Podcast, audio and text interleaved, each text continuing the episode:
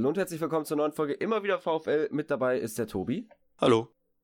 Und wir befinden uns in der Nachbesprechung zum Spiel gegen die TSG 1899 Hoffenheim. Das Spiel, welches der VfL leider nach 2-0-Führung mit 3 zu 2 verloren hat. Äh, also, ja, der Fehlstart, ach, vom Fehlstart kann man jetzt nicht reden, aber äh, die ersten Spiele, beziehungsweise die ersten drei Spiele sehr wahrscheinlich werden mit 0 Punkten ausgehen. Aber trotzdem gibt es natürlich auch positive Sachen, über die man sprechen kann. Genau, zum Beispiel, dass wir, denke ich, vor der Saison alle unterschrieben hätten, am zweiten Spieltag vor Leverkusen zu stehen.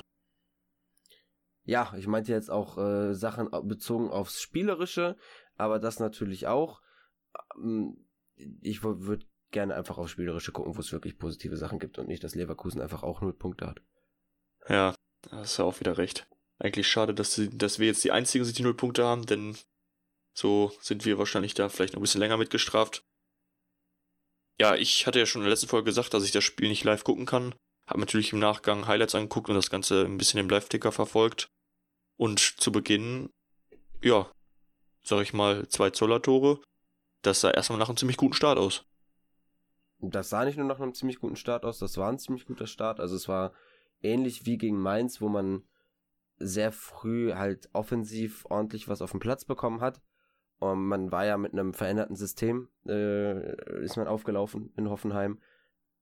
Man hat eine Dreierkette bzw. Fünferkette gespielt mit äh, Osei Tutu und Janko auf den Außenverteidigerpositionen in der Innenverteidigung Gambo, Orditz und Heinz, der direkt sein Startelfdebüt gegeben hat. Ähm, Asano war dann wieder Zehner und äh, vorne einen Doppelsturm aus Hofmann und Zoller. Also da ähm, hatte man im Vergleich zu mein, zum Main-Spiel das System geändert und das schien die TSG am Anfang erstmal zu überraschen, weswegen man sehr früh auch ähm, eben mit dem mit 2 zu 0 in Führung gehen konnte, was dann aber halt auch leider äh, ja das, das einzige mehr oder weniger äh, war im Verlauf des Spiels.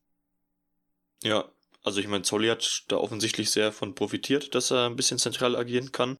Man muss ja sagen, beim 1 zu 0 hat Hofmann ja auch schön vorgelegt. Da haben sie sehr gut zusammen gearbeitet. Und ja, so, so macht man dann die beiden Dinger Stöger auch wieder maßgeblich beteiligt. Also bis jetzt, äh, wenn es um Zore schießen geht, ist er halt irgendwie immer in irgendeiner Form mit dran beteiligt. Hoffen wir, dass er da die Form beibehält, aber eben auch, dass man da so ein bisschen auch auf anderen Schultern ähm, Tore aufbauen kann und man nicht komplett auf ihn angewiesen ist, weil falls er dann mal fehlen sollte wegen der Sperre oder so, wäre es natürlich sehr unglücklich, wenn man dann gar, gar keine Tore mehr schießen kann. Ähm, ja, ich weiß nicht. Wie hat dir das Debüt von Heinz gefallen? Ich fand Heinz sehr unauffällig, was jetzt aber natürlich nichts Schlechtes ist in der Innenverteidigung. Also ähm, Thomas Reis meinte ja auch, dass er Heinz hätte durchspielen lassen, wenn er nicht irgendwie leichte muskuläre Probleme gehabt hätte. Also ich glaube, der Muskel hat zugemacht. Dementsprechend hat er ihn ausgewechselt. Aber ansonsten sehr unauffällig, nicht so wie äh, im letzten Spiel, muss man leider sagen, Masovic, der sehr unsicher gewirkt hat. Das hat Heinz nicht gewirkt. Ähm, aber ich denke mal, es braucht noch ein bisschen Zeit, um sich da ein einheitliches Bild oder ein ganzheitliches Bild von unserem neuen Innenverteidiger zu bilden. Ich bin aber mal gespannt, ob die äh, Dreier- bzw. Fünferkette in Zukunft weiter eine Option ist für den VfL oder ob ähm, Thomas Reis, sobald einer der Linksverteidiger wieder da ist, wieder auf seine altbekannte Viererkette umstellen wird. Ich meine, Janko hat ja jetzt die linke Seite beackert, hat das ja auch, ja, denke ich, also wie gesagt, ich habe ja das Spiel nicht live sehen können, aber ich denke, so was ich, was ich so gelesen habe, war ja auch beim 1 zu 0 zumindest so ein bisschen beteiligt, hat er den Pass auf Stöger zurückgespielt. Insofern ähm, zumindest ein ordentlicher Auftritt von ihm, oder? Ja, es war deutlich besser als das Spiel gegen Mainz, ähm, sehr aktiv. Seine Schnelligkeit konnte er da gut ausspielen. Ähm, ich glaube, es war nicht so, dass irgendwer mal, also Skoff hat ja auf seiner Seite gespielt, der hat kein Laufduell gegen Janko gewonnen und ähm, das war deutlich, schon deutlich besser als gegen Mainz. Was immer noch war, ist, dass er, ich glaube, ein, zwei Mal versucht hat, jemanden zu tunneln. Ich glaube, da muss Thomas Reis wirklich ihm nochmal die gleiche Ansage machen wie der Nilo, äh, damit er damit aufhört. Aber es war kein schlechtes Spiel von ihm. Und äh, er hat, denke ich, viele positiv überrascht. Wer natürlich trotzdem weiter das Aushängeschild war in, diesem, in dieser Partie, du hast ihn gerade schon angesprochen, äh, ist Kevin Stöger. Der VfL ist jetzt zumindest in den ersten beiden Spielen sehr von ihm abhängig, was natürlich, und äh, das hast du ja auch gesagt, äh, ein Problem darstellen könnte, wenn Stögi irgendwann mal verletzt ist, eine gelbe Karte hat oder eben der Gegner ihn aus dem Spiel nimmt. Ja, oder eben einfach, so wie es vielleicht auch gegen Mainz ein bisschen der Fall war, dass einfach zum Spielende er dann auch nicht mehr so viel Kraft hat, jetzt als alleiniger Initiator da zu fungieren, weil er einfach das schon die ganze Spielzeit über gemacht hat. Also es wäre schon gut, wenn da auch andere noch offensiv ein paar Ideen mit einbringen. Aber man muss ja auch sagen, die generell, meine Schaustellung so war er dann noch recht solide, aber auf der Bank äh, durch die, durch die Auswahl, die es so gab, war ja dann auch nicht mehr wirklich viel, was man nachlegen konnte. Ja, das auf jeden Fall. Die Bank war sehr rar besetzt. Also vorm Spiel habe ich schon gemerkt, okay, offensiv hat man nur Ganvula als Ersatz. Im Mittelfeld war es mehr oder weniger eigentlich nur Förster, den man da bringen konnte. Und äh, ja, die Verteidigung, da konntest du halt gut durchsortieren, aber das war jetzt eigentlich nicht das, wo du so viel Auswahl haben wolltest, ge gerade gegen Hoffenheim, da willst du eher offensiv nochmal was nachlegen können. Und äh, das ging ja leider nicht, denn vorm Spiel, Gerrit Holtmann ist kurzfristig ausgefallen, ich glaube Jimmy auch. Das waren beide Spieler, die auf der Pressekonferenz nicht angesprochen wurden. Holtmann, ich glaube, mit äh, muskulären Problemen oder Knieproblemen und äh, Jimmy ähm, mit muskulären Problemen irgendwie so. Also, ja, das war dann ein kleiner Schlag für den VfL, vielleicht auch ein Grund, warum Thomas Reis das System dann schlussendlich umgestellt hat. Aber komm, äh, blicken wir einfach trotzdem mal aufs Spiel. Die ersten Minuten haben wir ja gerade schon angesprochen. Gut reingestartet. Ich fand, äh, was man hier wieder gesehen hat, einfach Stögers Klasse und auch warum Philipp Hofmann für uns im, im Sturmzentrum ein Upgrade ist im Vergleich zur letzten Saison. Also er legt den Ball dann nochmal bewusst quer, quer auf Zolli. Ich glaube, ganz viele Mittelstürmer hätten dann eher, gerade weil sie noch kein Tor gemacht haben in der Bundesliga, hätten dann eher gesagt, okay, ich versuche jetzt hier das Tor zu machen, aber er äh, sieht den besser positionierten Mitspieler und glänzt dann als Vorlagengeber. Eben genau das, was wir ja in der Vorbesprechung zum Main-Spiel meinten, mit Blick auf die ganzen Testspiele, dass auch das wichtig ist für einen Stürmer. Also er kann meinetwegen Vorlagen liefern oder halt Pre-Assists, wie es Stöger jetzt dann ja auch hatte bei dem Tor. Hauptsache am Ende fallen die Tore für den VfL. Und ähm, ja, da hat Hofmann gerade in dieser Rolle im Doppelsturm und er meint ja auch selber, so ein wirbelnder Zoller um ihn herum gefällt ihm ganz gut, äh, hat er ein gutes Spiel gemacht. Ja, eben. Und der wird sich ja auch noch selber belohnen dürfen, denke ich, in den nächsten Spielen hoffen, oder wir hoffen es zumindest.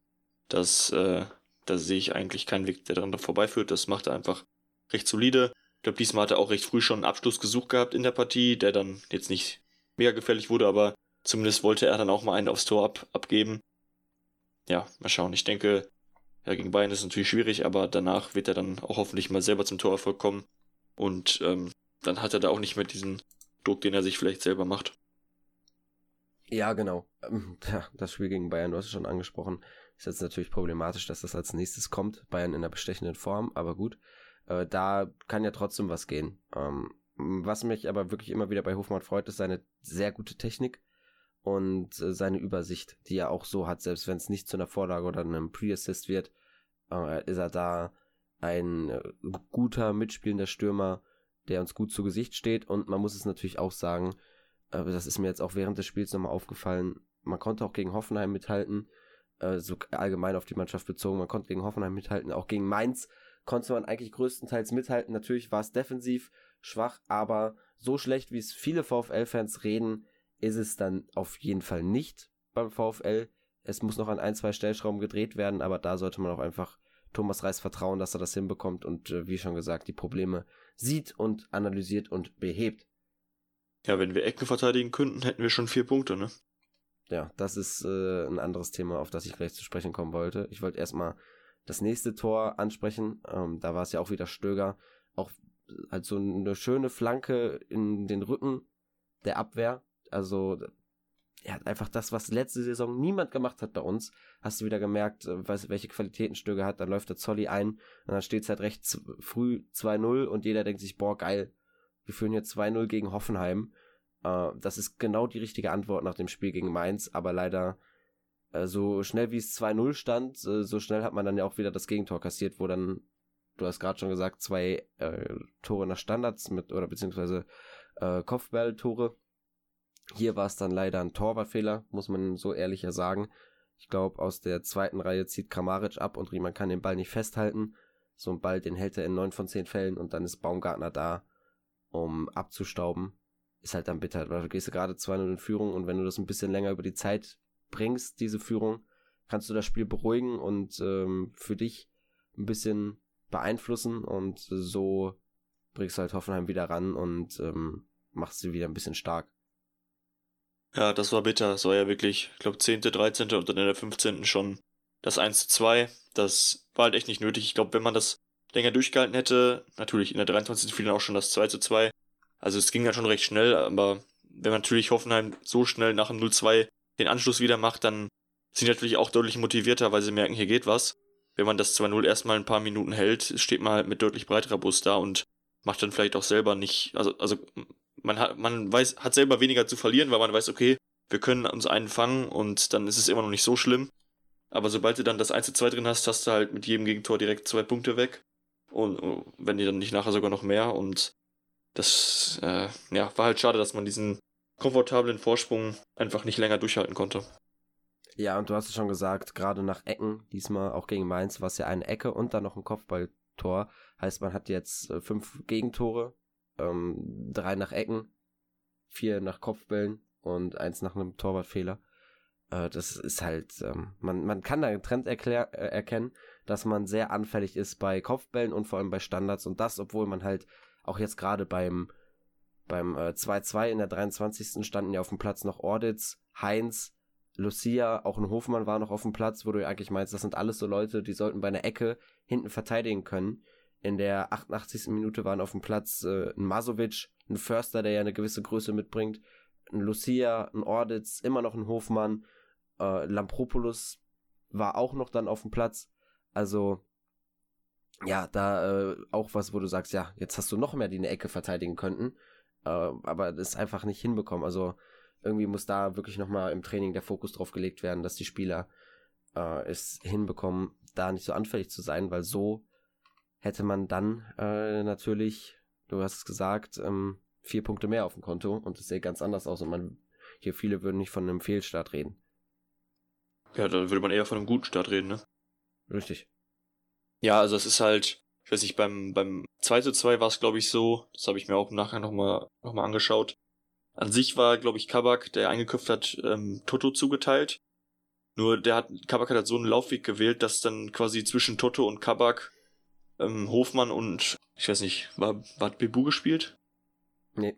Ach, Nsoki war das. Ja, okay, sorry. Äh, Nsoki war das dann wahrscheinlich der, der weggeblockt hat.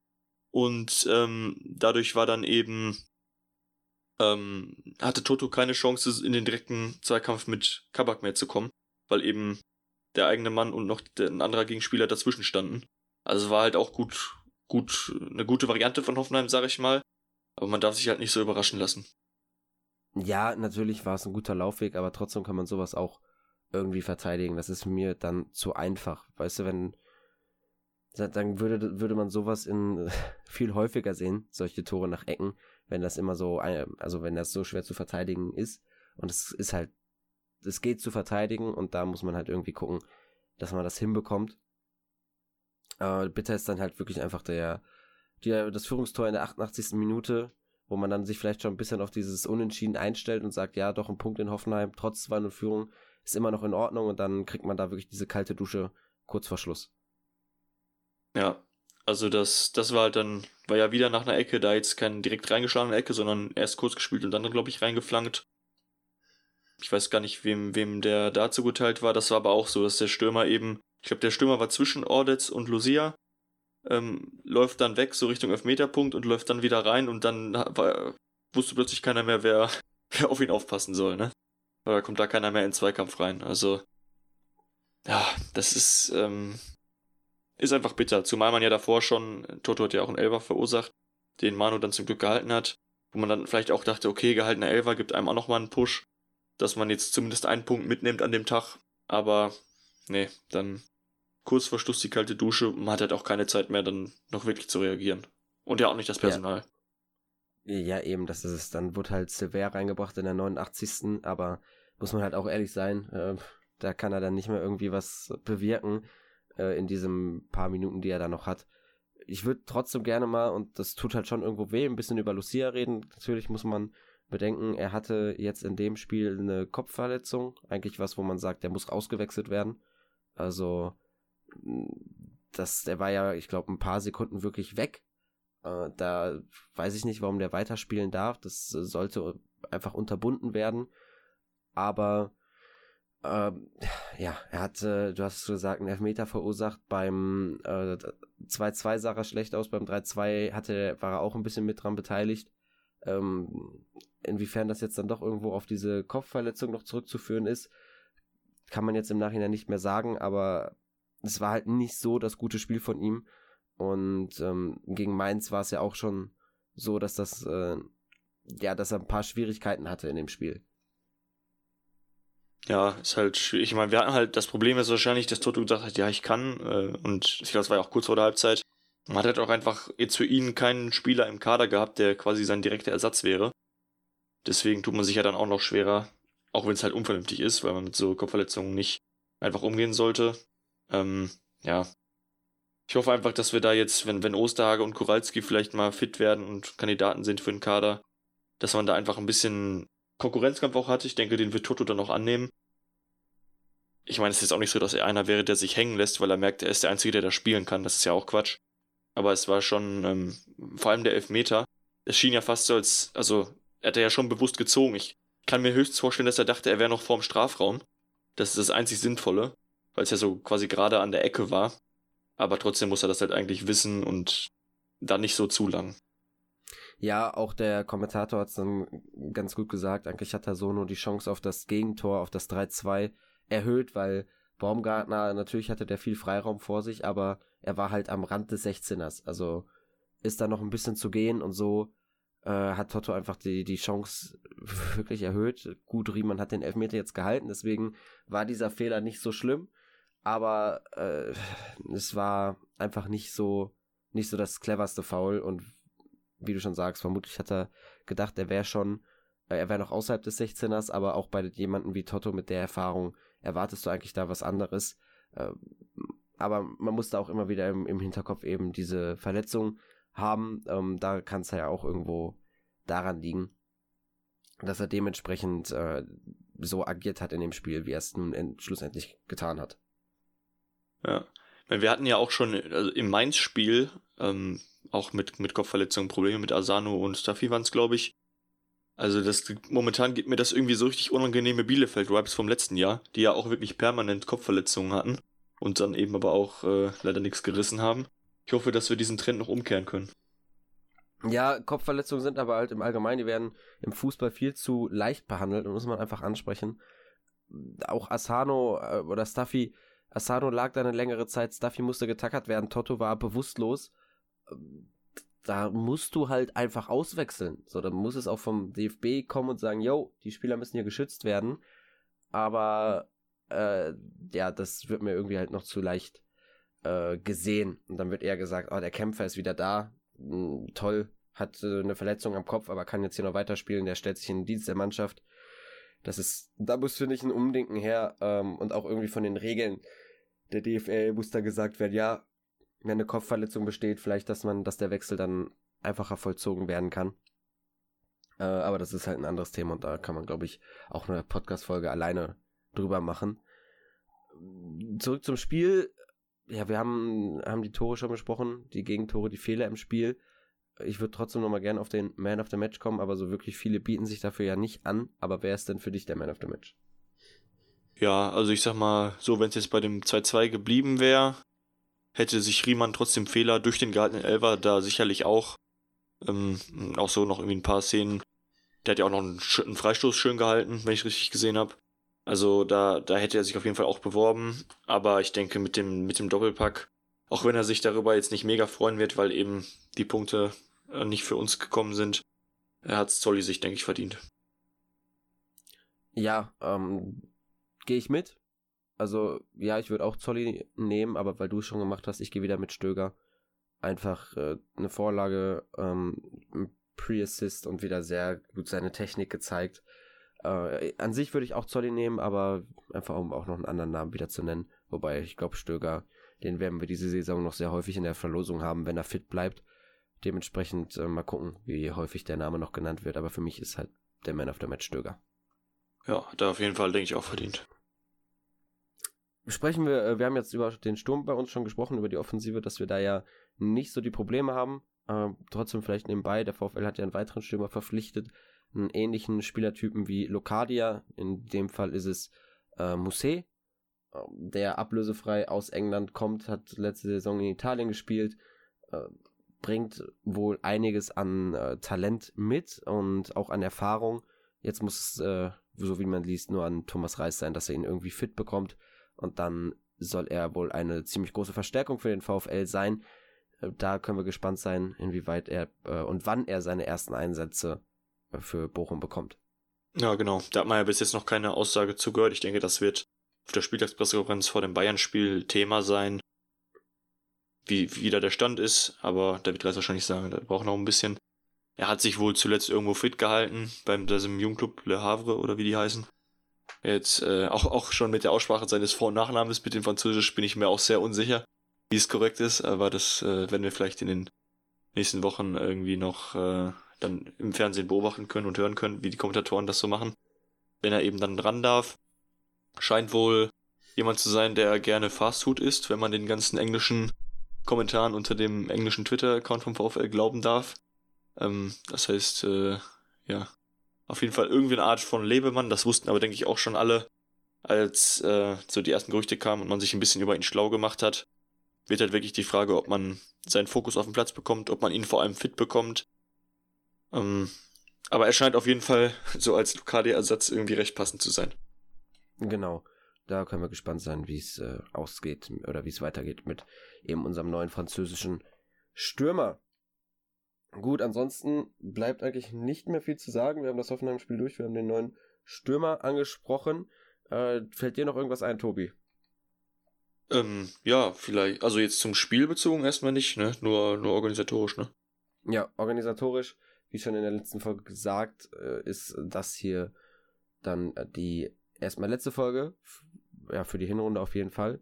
Wir hören uns im neuen Jahr wieder. Äh, die Gründe sind ja bekannt. Tobi schreibt äh, seine Masterarbeit, ist da zeittechnisch sehr eingespannt ähm, und ich bin im Ausland, kann also nicht, äh, ja, nicht, keine Podcasts aufnehmen. Und äh, von daher macht es einfach Sinn, wenn wir das erst im neuen Jahr weitermachen. Und äh, dann können wir auch mal schauen, wie es bis dahin um den VfL steht. Und ich denke, bis dahin haben wir dann auch viele Spieler, die wir jetzt noch nicht haben spielen sehen in dieser Saison, wie Goralski oder eben Musset, äh, können wir dann beurteilen und gucken, inwieweit die Transfers von Sesi dann doch uns weitergeholfen haben. Ja, wir hoffen auf jeden Fall, dass wir dann, ja, ich hätte jetzt mal letztes Mal schon gesagt, eventuell wird sich das dann anbieten, das müssen wir dann aber auch noch schauen, wir können jetzt auch nicht in die Zukunft schauen, aber eventuell macht es dann Sinn, so eine Art ähm, quasi Hinrundenfazit irgendwie zu bringen, bevor es dann wieder richtig losgeht. Ähm, ja, und dann hoffen wir mal, dass wir da dabei gute Laune haben, weil es sich alles gut entwickelt hat man kann optimistisch sein, aber es wird eben entscheidend sein, ob man die Abwehr in den Griff bekommt, beziehungsweise vor allem die Standardverteidigung ist erstmal der wichtigste Punkt. Genau. Gut. Und dann hören wir uns, wie gesagt, im neuen Jahr wieder. Wir wünschen euch eine schöne Hinrunde, eine schöne Zeit. Man könnte jetzt sogar sagen, äh, eine schöne Weihnachtszeit, schöne Feiertage, einen guten Rutsch. Kann man alles jetzt hier reinhauen. Äh, aber ihr wisst es, äh, ja, ist jetzt alles ein bisschen früh. Auf jeden Fall eine gute Zeit und dann äh, bis, äh, bis zum neuen Jahr. Genau, bis dahin. Ich hoffe, der VfL macht uns viel Spaß und macht's gut. Ciao, ciao.